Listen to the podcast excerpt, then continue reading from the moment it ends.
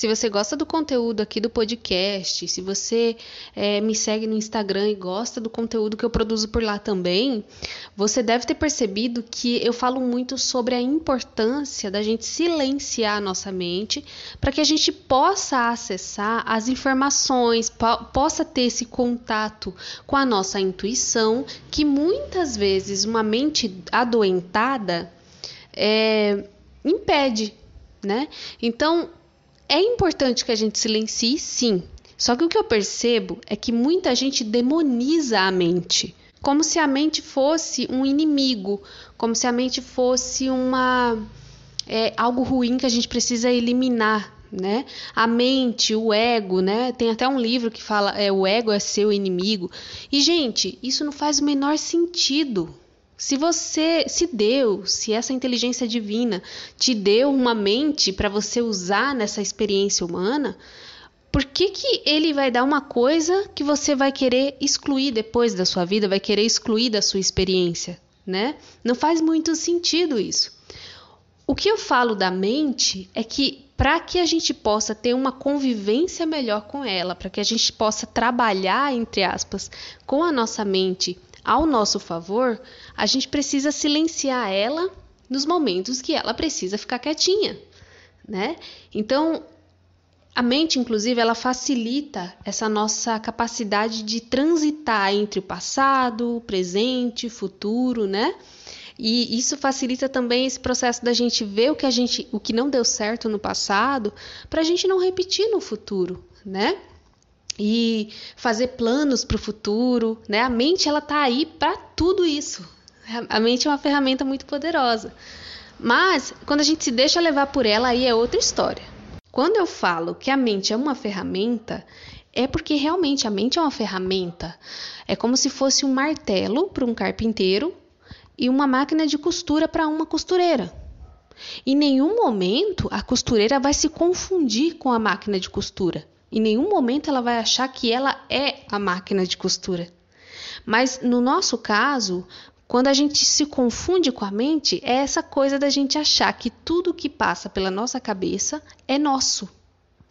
Gente, nós estamos interligados uns com os outros, né? Existe uma malha mental que tudo e todos estão interligados nessa malha mental. Então, muitas vezes chegam pensamentos para você que nem são seus. Muitas vezes chegam sensações, emoções que nem são suas. Muitos mestres já falaram sobre isso, como o próprio Jesus. Né? Eu gosto muito da Cartas de Cristo, de um livro que se chama Cartas de Cristo. É, eu não enxergo Jesus, a figura de Jesus, atrelada a uma religião. Né? Eu, eu sempre vejo os ensinamentos dele como realmente uma figura amorosa, uma figura que tem ensinamentos de amor, né? E também tem o mestre Eckhart Tolle, né, que é o, o autor do Poder do Agora. Ele fala muito sobre a mente também. Então, gente, a mente, esses mestres deixam bem claro, a mente, ela não é demoníaca, ela não é, é não precisa ser é, excluída da nossa experiência. Só que a gente precisa tomar as rédeas. A gente está deixando a mente é, muito, muito solta. A gente precisa pegar as rédeas. Tem uma carta do tarô, é, a carta do carro, que fala muito sobre essa coisa do domínio mental. Por que, que a gente precisa do domínio mental? Porque senão a gente vai estar tá, é, andando pelo mundo, né, vivendo a nossa vida sempre no automático, que foi o que a gente viu em um dos últimos episódios. A mente, ela faz a gente ficar condicionado. A mente existe para facilitar a nossa experiência, né? Então, se não fosse a mente, a gente não saberia fazer uma conta, a gente não conseguiria planejar uma viagem, aprender com os nossos erros, né? Então, não tem como a gente dizer que a mente precisa ser eliminada, que o ego precisa ser eliminado, porque faz parte do, da nossa experiência ter uma mente, né? O problema é quando a gente se confunde com ela. Então é como se fosse num caso da costureira lá, a costureira se confundindo com a máquina de costura. Em um certo momento ela achou que ela era a, a máquina de costura. Isso não faz sentido. Né? A partir do momento que você enxergar a mente, começar a enxergar a mente ali como uma ferramenta e que você domina essa ferramenta, você vai começar a ver pequenas mudanças na sua vida e até grandes mudanças, né? Dependendo de como que está o seu nível aí de identificação com a sua mente.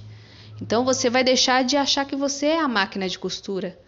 Né? Você vai ter esse distanciamento da mente, dos conceitos, do que você acha que é certo, o que você acha que é errado.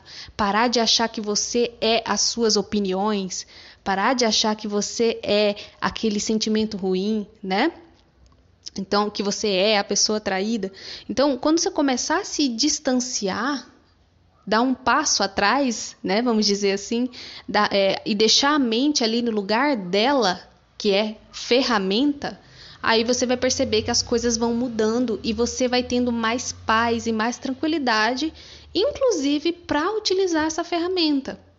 Quero convidar você para estar tá com a gente lá no mini curso Autoconhecimento na Prática. Esse mini curso vai acontecer lá no Instagram. São quatro dias, do dia 31 ao dia 3 de junho.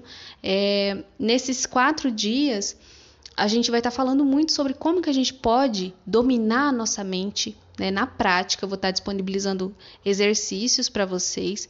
É, como que a gente pode ter mais inteligência emocional, inteligência espiritual, como que a gente pode entrar nesse, nesse lugar de é, protagonista mesmo, né? E saber que a gente tem esse poder de dominar a mente, de dominar as nossas emoções, porque quando a gente está no olho do furacão parece que não tem jeito, né? Parece que a gente vai, a gente não tem jeito mesmo e deixa isso para lá, que eu não tenho jeito mesmo e é assim mesmo, as coisas não vão mudar. E na verdade é essa postura que faz com que as coisas não mudem, né? Que você não consiga dar esse salto ao seu favor, tá bom? Vou deixar o link aqui embaixo. É, para você me seguir lá no Instagram e para você entrar para o grupo também do mini curso, é, que é por lá que eu vou colocar todos os lembretes das aulas, tá bom? Um beijo no coração e até a próxima!